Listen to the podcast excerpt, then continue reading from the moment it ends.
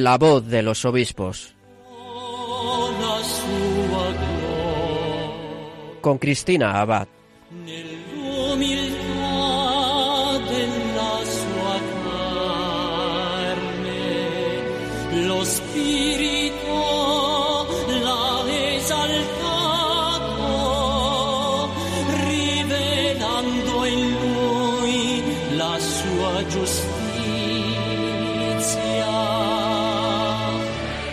Buenas noches, queridos oyentes de Radio María. Bienvenidos a este nuevo programa de La Voz de los Obispos.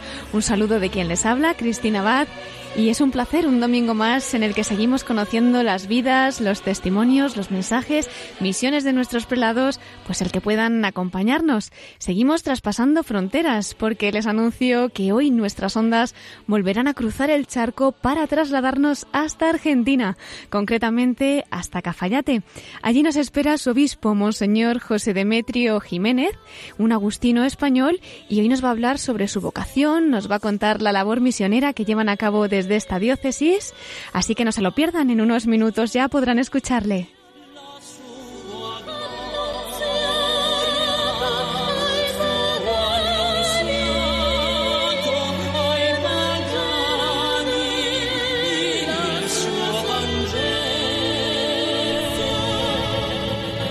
Continuaremos hablando de nuestros obispos en los episcoflases. Nuestro colaborador Miquel Bordas aún no se nos ha incorporado. Miquel, por favor, no nos falles que esto no es lo mismo. Te mandamos un saludo y el próximo programa no te nos escapes. Así que bueno, vamos a echar en falta esas noticias, esa perla rescatada, pero sí que vamos a aprovechar a escuchar uno de los mensajes semanales de nuestros prelados. Así que nada, esperen esa sección para que esta semana podamos meditar también a ver qué nos dicen. Concluiremos nuestro programa de la mano de la Virgen desde el corazón de María con el testimonio de nuestro obispo entrevistado como señor José Demetrio Jiménez, obispo de Cafayate en Argentina. Así que vamos a poner también el programa bajo su manto y comenzamos la voz de los obispos.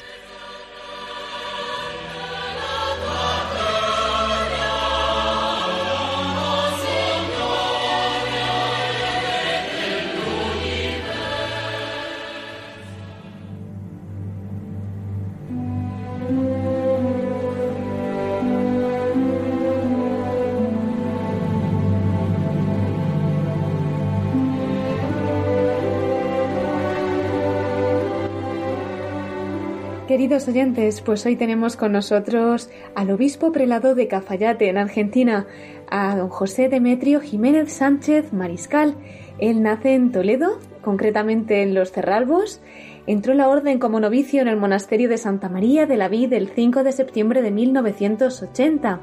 Hizo su primera profesión el 6 de septiembre de 1981 y profesó con votos solemnes el 11 de octubre de 1986. Realizó sus estudios de filosofía y teología en el Centro Teológico de San Agustín en Los Negrales, aquí en España. Después realizó la licenciatura en filosofía en Roma, residiendo en el Colegio de Santa Mónica, y fue ordenado sacerdote el 23 de julio de 1988. De 1989 a 1995 residió en el monasterio de Santa María de la Vid, donde ejerció como profesor de filosofía y fue ecónomo de la comunidad. Tras residir seis meses en la prelatura de Cafayate, en Argentina, regresó a España, donde ejerció como vicario parroquial en la parroquia de San Manuel y San Benito, en Madrid, y regresó a Argentina en 1999, donde reside desde entonces. En el 2002 fue elegido superior regional del vicariato y residió en la comunidad de San Agustín, en Buenos Aires. En 2010 pasó a la Casa de Formación del Vicariato en la Comunidad de Santa Mónica, Buenos Aires, hasta 2013 en que regresó a la comunidad de Nuestra Señora del Buen Consejo de Santa María, en Catamarca. Allí ha trabajado como vicario parroquial y director del Colegio de San Agustín. Y recordamos aquella fecha en la que el 10 de febrero de 2014 el Papa Francisco le nombra obispo prelado de Cafayate, en Argentina.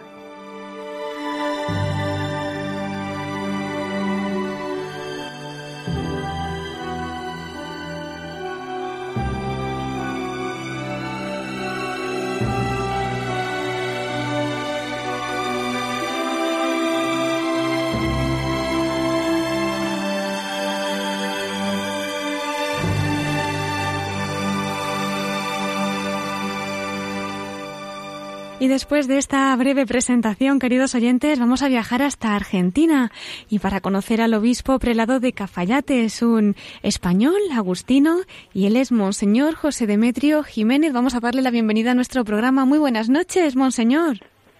¿Qué tal? Buenas noches, ¿cómo están? Buenas noches. Bueno, no sé, allí quizás eran buenas tardes, buenos días, ¿verdad? No sé, pero bueno, para quienes nos estén escuchando, ¿verdad? Tenemos cinco horas de diferencia. Exacto. Eh, allá son cinco horas más adelante. Pues nada, buenas tardes para los argentinos entonces, ¿verdad? Bueno, muchas gracias. Bueno, es un honor tenerle esta noche en nuestro programa en la voz de los obispos, eh, un misionero español, agustino. En fin, ¿cómo nace, Monseñor, esta vocación desde pequeñito, desde jovencito? ¿Cómo fue esa llamada del Señor? Bueno, este yo nací en un pueblo que se llama Los Cerralbos en Toledo, ¿verdad? Y ahí, entre parientes y gente del pueblo, eh, habían conocido a, particularmente a dos sacerdotes agustinos, el padre Nicolás Castellanos y el padre León Díez, que iban por los pueblos haciendo promoción vocacional, ¿verdad? Para, para los estudios en los seminarios menores de entonces. Y bueno, yo tenía algún primo también, ¿verdad?, que había estado en el seminario menor ah, de Palencia. Y bueno, allí fui a parar yo cuando estábamos en el séptimo de la EGB, me parece. Muy jovencito entonces. bueno, allí, allí acabé lo que sería, no sé cómo lo llaman ahora, la primaria, y luego hicimos la secundaria, el BUP. Después hicimos todo la, la, cuestión relacionada con los estudios que nos daban acceso a, a la universidad y a y en este caso también, ¿verdad? Por, eh, por la opción que, que hice cuando tenía cuando acabé la secundaria al seminario de los agustinos, particularmente al noviciado, que lo hice en el monasterio de Santa María de la Viz, en la provincia de Burgos, y después los estudios teológicos en Los Negrales, en Madrid, ¿no? Este y bueno, este, yo fui al seminario menor que tendría 12, 13 años, no recuerdo bien ahora. y bueno, y entré en el noviciado con 18 años, así que esa fue mi trayectoria. ¿Y qué fue lo que le atrajo de los agustinos, monseñor? Bueno, nosotros, eh, había muy buena gente entre los agustinos, había una buena convivencia y camaradería y amistad entre los, los chicos que estábamos ahí, ¿verdad? Y los sacerdotes eran gente muy, muy abierta, este, muy sencilla, muy cercana, y uno fue viendo, ¿verdad?, este, que el horizonte de la vida de uno podía ir por ahí y que Dios también habla a través de estas personas que le van acercando a uno al Evangelio, a través del, del estudio, del juego, de la convivencia. Tuvimos una experiencia muy gratificante nosotros en el seminario menor, ¿verdad? Este, y no tuvimos tampoco ningún problema de los que quizá hayan surgido, no sé si posterior o anteriormente. Nosotros afortunadamente tuvimos muy buenos formadores, muy buena gente, muy buenos sacerdotes, también laicos, ¿verdad?, que nos daban clase, que nos orientaban. En ese sentido, una experiencia muy gratificante y, bueno, muy constructiva, muy edificante, muy, muy buena. Bendito sea Dios. ¿Y usted entonces pensaba en ser religioso, pero también sacerdote, o fue una decisión posterior? Bueno, eh, nosotros los agustinos, ¿verdad? Eh, la mayoría de nosotros somos ordenados sacerdotes, siguiendo un poco la propuesta de San Agustín, que quiso ser casi casi un monje contemplativo, pero las necesidades de la Iglesia de su tiempo le movieron a, aceptar el, el, presbiterado primero y aceptar el episcopado después. Y San Agustín comenta, ¿verdad?, que ante las necesidades de la Iglesia uno debe eh, dejar de lado sus preferencias y hacer las opciones por las necesidades pastorales de la misión y de la puesta del Evangelio de Jesús. Entonces, la mayoría de nosotros, al menos en la, en la, en la provincia a la cual yo, yo pertenezco, en la cual crecí, digamos, ¿verdad? Eh, la mayoría de nosotros éramos ordenados sacerdotes. Primero hacíamos la profesión, ¿verdad? La profesión de religiosos en la Orden de San Agustín y después éramos ordenados sacerdotes para las tareas que se nos encomendasen. Y haya muchos, ¿verdad? Encomendaremos que sigan pues ordenándose sacerdotes, que sean muy santos, claro que sí.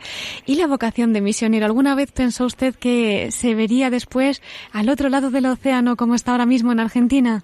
Mm, bueno, yo tuve una experiencia después de acabar los estudios, ¿verdad? Este, mm, por motivos diferentes en la, en la provincia de los Agustinos eh, que se, llama, se conoce como España, ¿verdad? Eh, tenía una, una misión en el norte de Argentina que se llama Prelatura de Cafayate, y allá por el año 90 yo recién acababa el provincial de entonces, que, que fue también obispo de acá después, ¿verdad? El, obispo que me ha presidido a mí, el padre Mariano Moreno, eh, ante la muerte del obispo que estaba acá, que también un español, el padre Diego Gutiérrez Pedraza, que está en proceso de beatificación, y mm, ante las necesidades pastorales que había aquí, pidió, ¿verdad?, que alguien eh, pudiese venir a echar una mano acá, y yo en el año 91 me ofrecí, ¿verdad?, para venir aquí, eh, porque yo acabé los estudios en octubre, y entonces no tenía muchas tareas que hacer, ¿verdad?, ya con el curso comenzado. Claro. Y, y me vine para acá, estuve aquí eh, prácticamente siete meses, después me destinaron para, para allá, para España de nuevo, pero me quedé con el gusto de este lugar, porque este lugar es muy hermoso, muy buena gente, culturalmente muy interesante, eh, digamos, eh, es un, un, valle, un valle grande, un valle que tiene más de 200 metros, de 200 kilómetros de, de longitud, eh, con, con, muchos muchos lugares serranos y en un ambiente muy muy cercano a la naturaleza y, y a la vida de la fe. Entonces me gustó el tema, ¿verdad? Y después eh, pedí volver para acá, se me concedió en el año 95, pero en el año 95 me enfermé y estuve tres años ah, de recuperación y en el año 99 me vine para acá. Y desde aquí estoy, aquí estoy desde entonces, desde el año 99. Desde el año 99 y desde hace unos poquitos años, desde ese 10 de febrero de 2014 en el que el Papa Francisco le nombró obispo, pues también como pastor, ¿no?, de esta prelatura. Sí. ¿Cómo recibió esta noticia? Y bueno, con un poquito de temor, ¿no? temor y temblor. temor y temblor en el sentido, bueno, de que, bueno, este, uno no se prepara para estas cosas, ¿no? Claro. Se prepara para estas cosas quizá, pero bueno, eh, siguiendo la, eh, la inspiración de San Agustín, bueno, servimos a la iglesia en el lugar donde se nos encomienda y allí están pues con todos sus feligreses. En fin, ¿qué nos podría contar de, de, esta diócesis? ¿Tienen seminario? En fin, ¿cómo está el clero? ¿Las realidades eclesiales que puede haber? ¿Qué nos podría comentar? Bueno, nosotros pertenecemos a una circunscripción de la Iglesia Católica en Argentina que se llama Prelatura de Cafayate. Uh -huh. eh, las prelaturas son diócesis, pero en situación un poco particular, dado que son circunscripciones eclesiásticas, este encomendadas a, a, a, en este caso a la Orden de San Agustín, ¿verdad? Desde el año 69, porque se generan este tipo de, de, de diócesis sin el clero necesario y sin los recursos suficientes. Claro. Y por eso nos llamamos prelatura. Tenemos la categoría de diócesis, ¿verdad? Pero nos llamamos prelatura en cuanto que sigue encomendada en sus criterios fundamentales de sostenimiento a la Orden de San Agustín, a la cual se le se le destinó esa misión en el año 1969. Uh -huh. eh, comprende un área geocultural eh, que se conoce como Valle Calchaquí y nuestra misión pastoral eh, tiene que ver con esta área. Cuenta con una extensión aproximada de 47.000 kilómetros cuadrados en, eh, diríamos, las estribaciones andinas de las provincias de Salta, de Tucumán y de Catamarca. Tenemos eh, presencia en tres provincias de la, de la Argentina. La población eh, actual más o menos de, de, de, la prelatura es de unos 75 mil habitantes. ¿no? Uh -huh. eh, es una extensión grande para ¿Sí? poca población.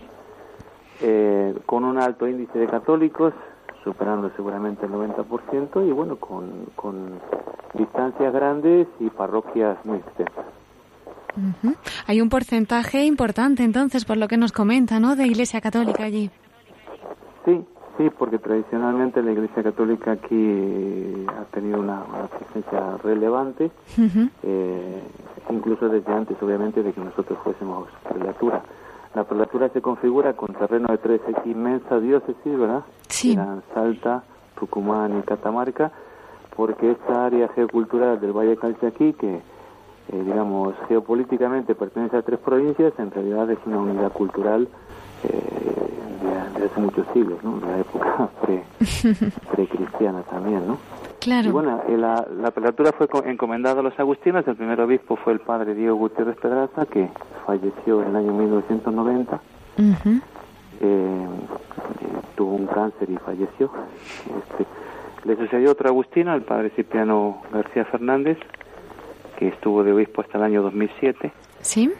Eh, vive todavía el padre Cipriano. Todavía vive. Uh -huh. Sí. Y el padre Mariano Moreno García, que, que eh, estuvo de obispo hasta, hasta, el 2014. Y ahí, eh, nombraron a mí. Eh, nosotros somos una, una, prelatura, una prelatura, ¿verdad?, con dos obispos de méritos vivos, o sea, el padre Cipriano y el padre Mariano están vivos. El padre Mariano vive en Palencia actualmente, Ajá. en la comunidad de los agustinos de Palencia, y el padre Cipriano vive en la comunidad de los agustinos de Buenos Aires. Qué bien, pues vamos a pedir también por ellos, ¿no? Que me imagino que habrán hecho una labor y una siembra, una siembra muy importante allí en Argentina y ahora pues donde estén sin duda estarán también reflejándolo, me imagino. Sí, son muy buena gente. ¿Y qué nos puede comentar de los laicos? ¿Cómo es el compromiso de las familias? ¿Cómo viven? En fin, ¿qué nos podría decir? Bueno, nosotros como iglesia eh, somos pocos sacerdotes. Eh, para la, la prelatura tiene ocho parroquias eh, y tenemos siete sacerdotes diocesanos y, y siete sacerdotes agustinos. Después hay religiosas agustinas, hay religiosas del Buen Pastor, hay hermanos de Sagrada Familia, hay, hijas de la Inmaculada Concepción de la Caridad y hay misioneras de Jesús Verbo y Víctima. Pero la tarea fundamental de nuestra iglesia la tienen los laicos, ¿no? Acá el tema de la, de la, de la piedad popular, ¿verdad?, es muy, está muy arraigado y las propuestas que hace el Papa Francisco de un, incentivar los ministerios laicales, incluso verdad la, la, ordenación diaconal de, de varones eh, casados, es uno de los desafíos de nuestra pastoral porque las extensiones aquí son muy grandes y la presencia del sacerdote en muchos lugares eh, es muy distanciada.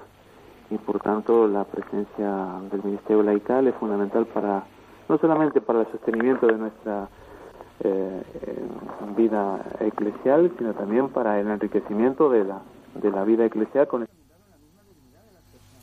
cuidar y, descubrir también, ¿verdad? Por tanto, eh, nosotros sí que somos una iglesia, ¿verdad?, en la cual este, los carismas laicales son los fundamentales para el sostenimiento de la vida de la vida evangélica en nuestra circunscripción. ¿Y cuáles por tanto, son? Más, que a los sacerdotes debemos a los laicos, ¿no? a todos, a todos forman un, buen equipo, seguro. ¿Cuáles son los retos, monseñor, que usted como obispo de esta prelatura pues ve en esta en esta diócesis, ¿no? ¿Cuáles son ahora mismo los objetivos? En fin, no sé si habrá algún plan pastoral, pero ¿cómo lo ve usted?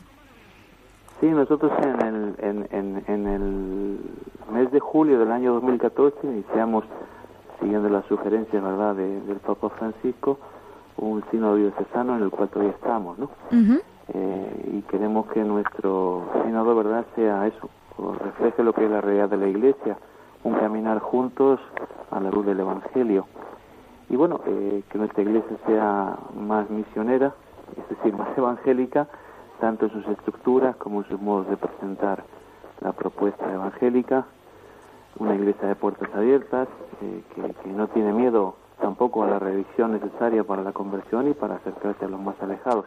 Nosotros vivimos en una sociedad que ha pasado sin, casi sin, sin, sin trámite, ¿verdad? Sin espacio de tiempo, de unos modos de vivir muy tradicionales, casi casi de subsistencia, a los desafíos del mundo contemporáneo.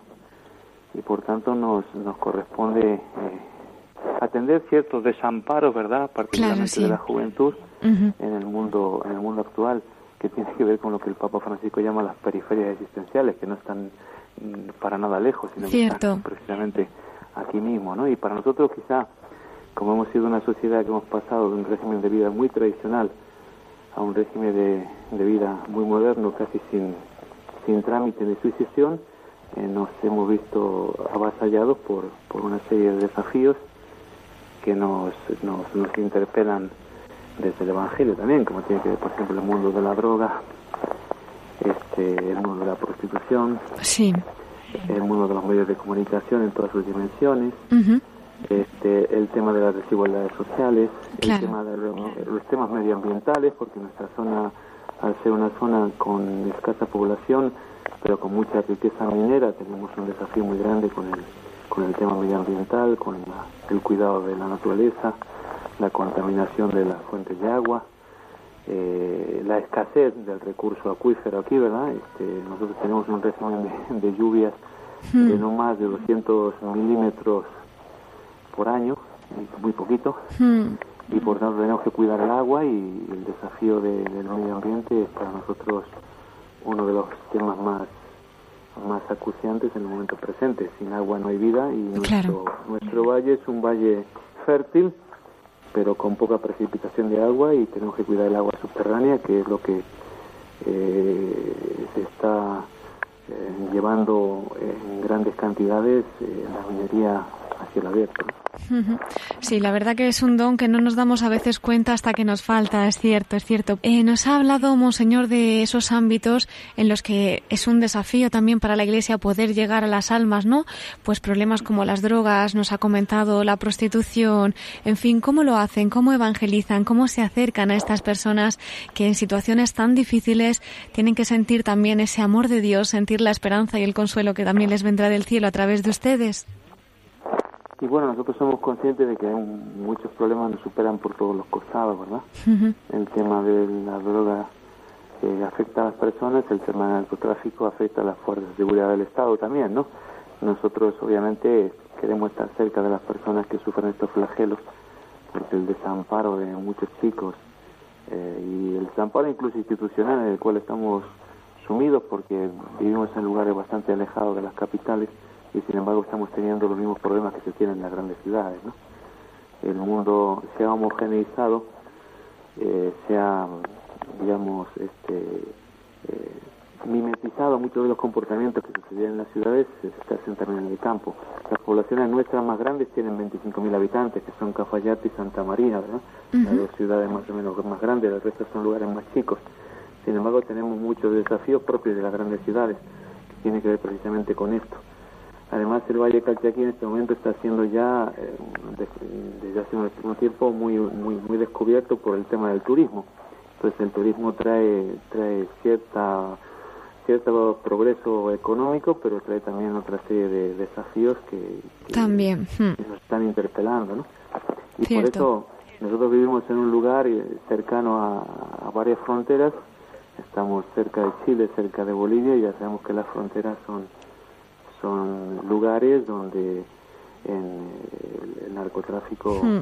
trabaja hay peligro trabaja fuertemente no hmm. eh, y bueno el, el, noroeste de la Argentina donde nos encontramos nosotros hay otros lugares peores eh, estaba muy desafiado en este momento por las cuestiones relacionadas con el narcotráfico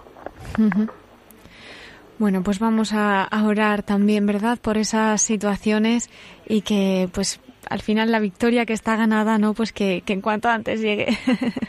sí. Claro. Y la luz del Evangelio, ¿verdad? Que puede eso es. también estas nuestras oscuridades, ¿no? Eso es, eso es. Claro que sí. ¿Cómo pasa el tiempo de rápido, monseñor? Madre mía. Sí. No queremos tampoco, sé que, sé que la agenda está apretada y no queremos apurar, pero nos gustaría que también para los oyentes que ahora mismo nos, nos puedan estar escuchando, no solamente en España, que sabemos que a través de Internet también ahora mismo están llegando a otros países, para nuestros hermanos de Argentina, en fin, ¿qué mensaje querría dar desde Radio María? Bueno, aquí también Radio María, ¿verdad? En Argentina Eso, muy claro. Nosotros aquí en, en nuestra prelatura tenemos conexión eh, con Radio María en varias de nuestras parroquias. Entonces estamos escuchando Radio María prácticamente todo el día. ¿Ah, sí? Eh, y bueno, eh, la, la, labor y la tarea de ustedes es muy importante, no solamente porque están, sino porque saben estar, ¿no? Transmitir el mensaje tiene que ver también con los modos como se hace, ¿no? los modos son importantes y Radio María trabaja muy bien el tema de la, de la comunicación y en ese sentido creo que eh, es un, un aporte muy interesante para nosotros el poder sintonizar cada tanto Radio María.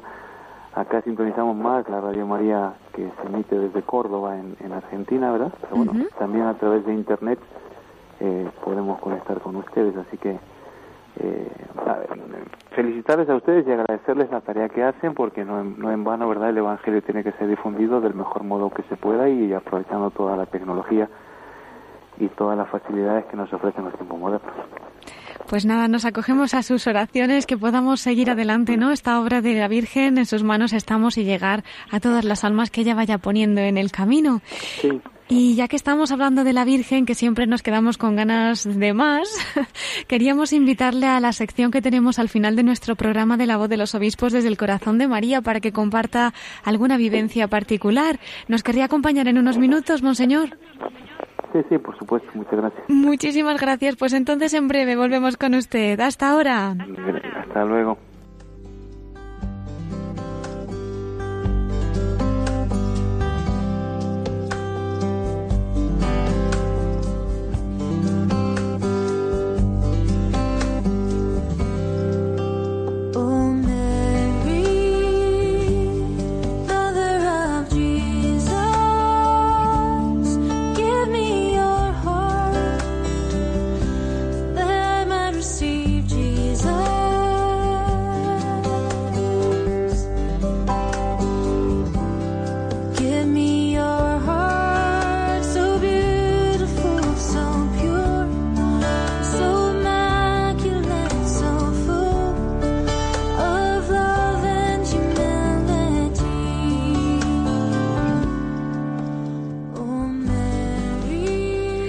Continuamos nuestro programa, queridos oyentes, después de esta entrevista que hemos realizado al obispo de Cafayate, en Argentina, al español y agustino Monseñor José Demetrio Jiménez.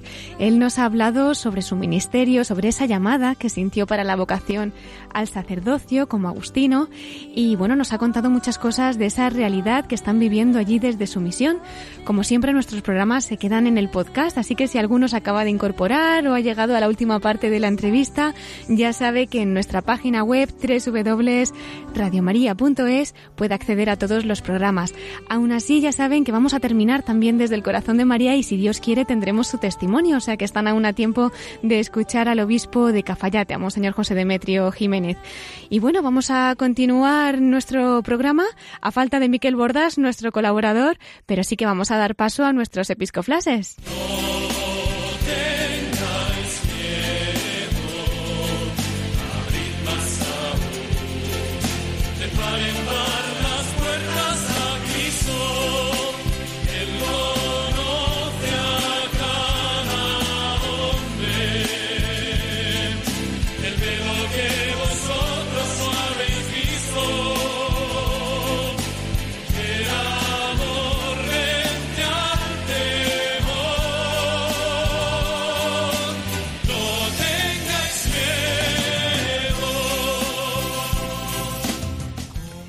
Y vamos a comenzar nuestros episcoflases felicitando, como siempre. Y es que hoy es el aniversario de la ordenación episcopal de un obispo, pues ya de la familia de la Casa de Radio María, gran colaborador y que me imagino que todos tendrán gran cariño y le conocerán bastante bien. Estamos hablando del obispo de San Sebastián, de Monseñor José Ignacio Munilla, que fue ordenado obispo en 2006. Así que le vamos a enviar desde aquí un cariñoso saludo, nuestra felicitación de todo el equipo de Radio María y por supuesto le encomendamos en nuestras oraciones. Felicitamos también para mañana al arzobispo emérito de Zaragoza, Monseñor Manuel Ureña Pastor, que también fue ordenado obispo en 1988.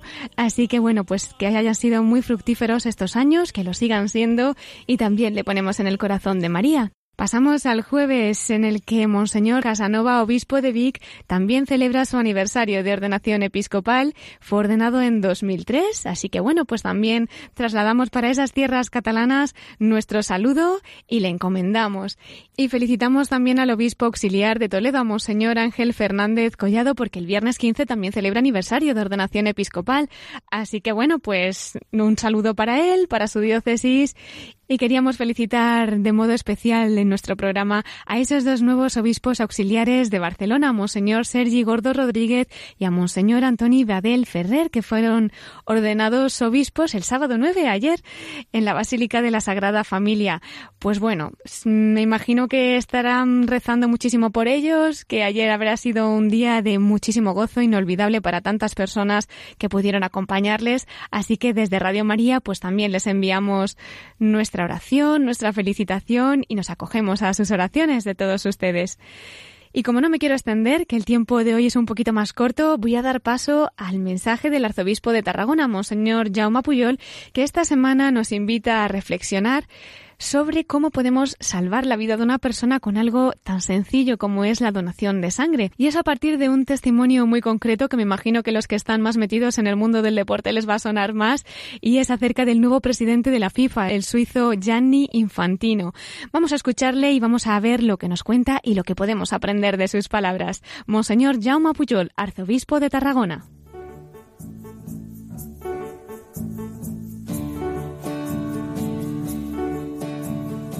Un cordial saludo. El nuevo presidente de la FIFA, el suizo Gianni Infantino, tras varios intentos logró localizar a una mujer serbia que hace 46 años le salvó la vida gracias a una transfusión de sangre cuando era un recién nacido.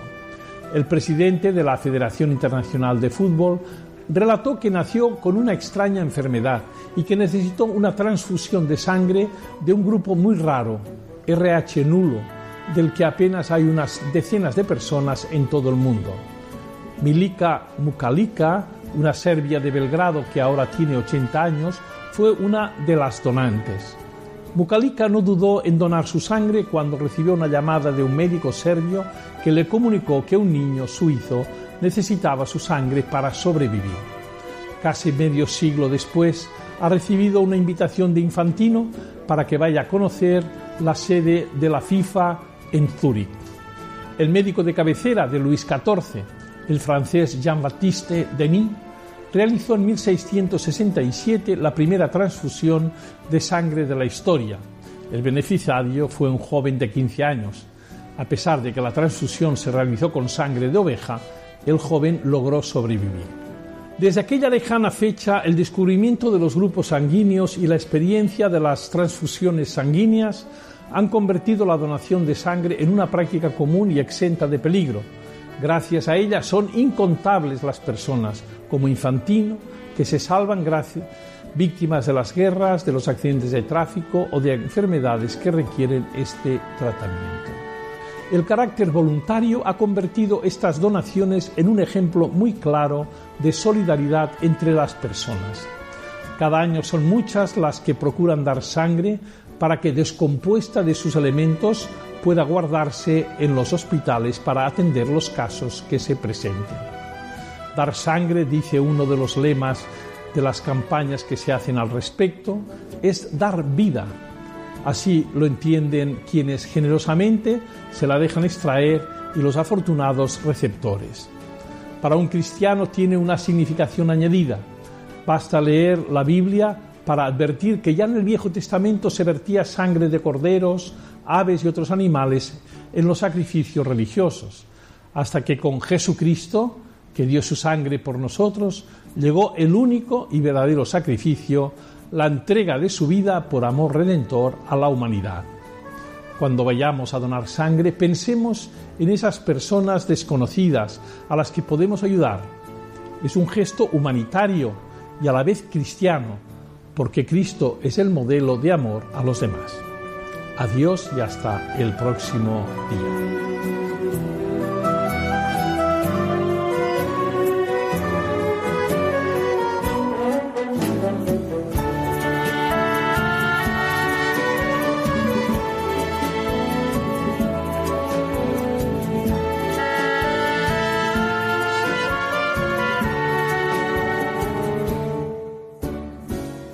Acabamos de escuchar las palabras de Monseñor Jaume Puyol, arzobispo de Tarragona.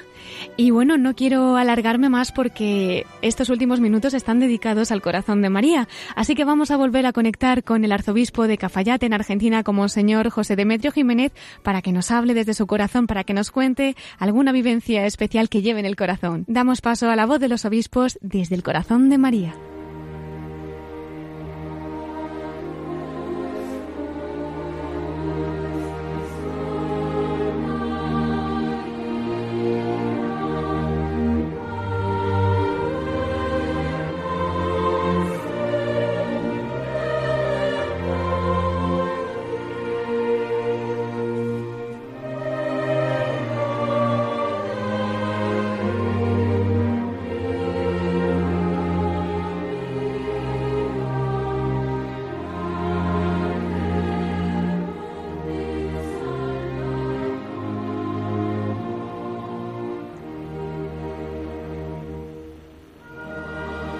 Y entramos ya en nuestra sección de la voz de los obispos desde el corazón de María.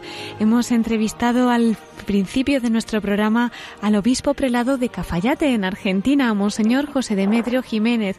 Y tenemos el honor de volver a tenerle ahora en esta sección dedicada a Nuestra Señora para que nos hable desde su corazón. Muy buenas noches de nuevo, Monseñor. ¿Qué tal? Buenas noches. Muchas gracias por acompañarnos nuevamente y ahora desde el corazón de María, ¿qué nos querría contar? ¿Algún pensamiento, alguna anécdota, en fin, algo especial que lleve en el corazón y que haya compartido con la Virgen María?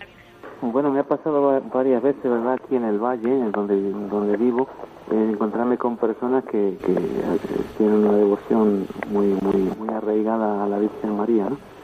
Y recuerdo que en cierta ocasión, este, eh, fui a hablar precisamente con una persona que pertenece a una de las comunidades originarias de acá, que en, en, algunas ocasiones, ¿verdad? La gente puede llegar a pensar que las personas que pertenecen a las comunidades aborígenes no participan del tenor de la vida cristiana.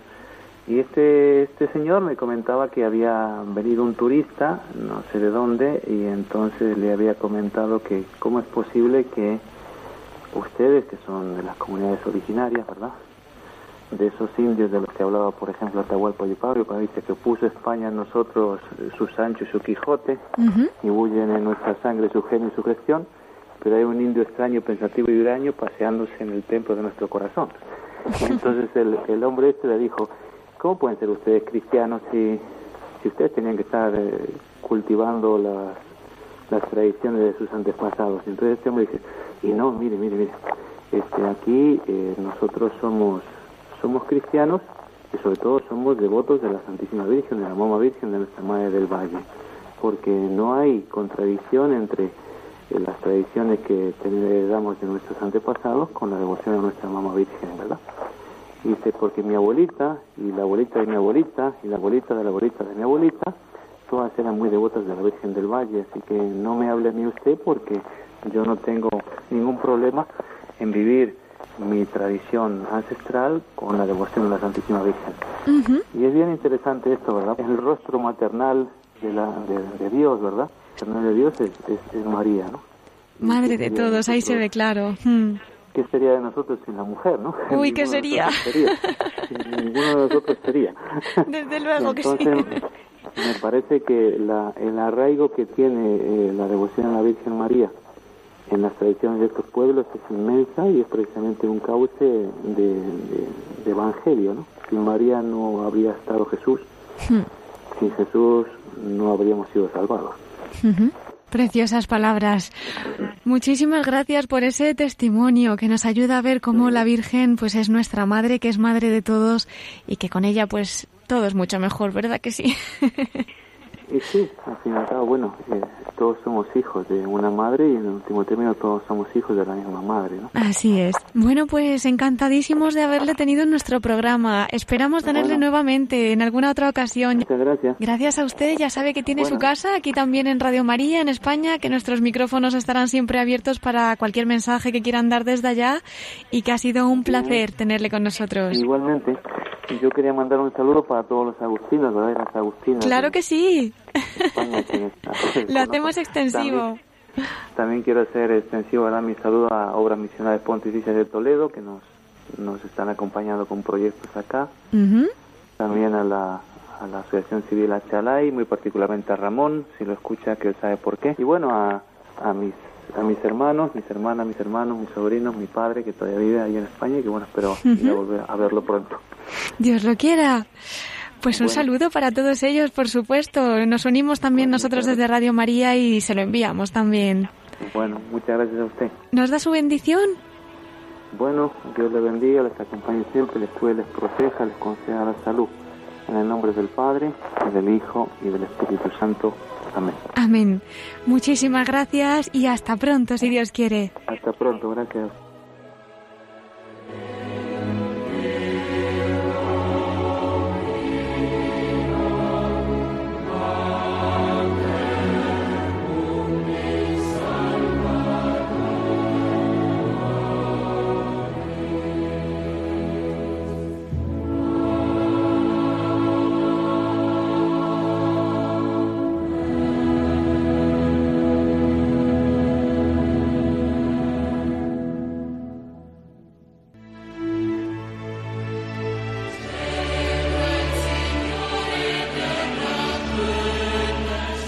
Queridos oyentes, nos tenemos que ir despidiendo. El tiempo pasa muy rápido, ¿verdad? Como siempre. Bueno, les recuerdo nuestro correo electrónico al que nos pueden escribir la voz de los obispos arroba radiomaria.es. Quien prefiera hacerlo por correo postal, también recordamos nuestra dirección Paseo de Lanceros, número 2, planta primera, 28024, Madrid. Y como no, nos pueden seguir a través de Twitter de Radio María.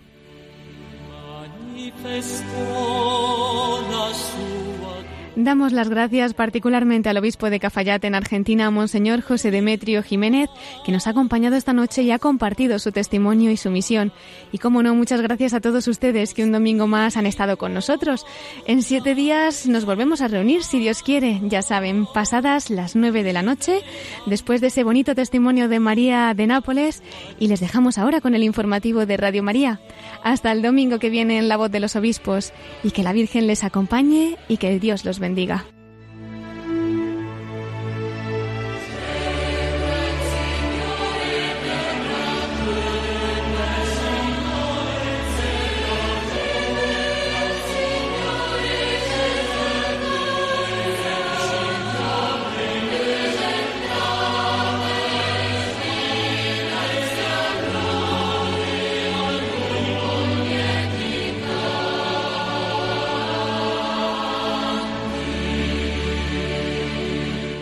Han escuchado la voz de los obispos.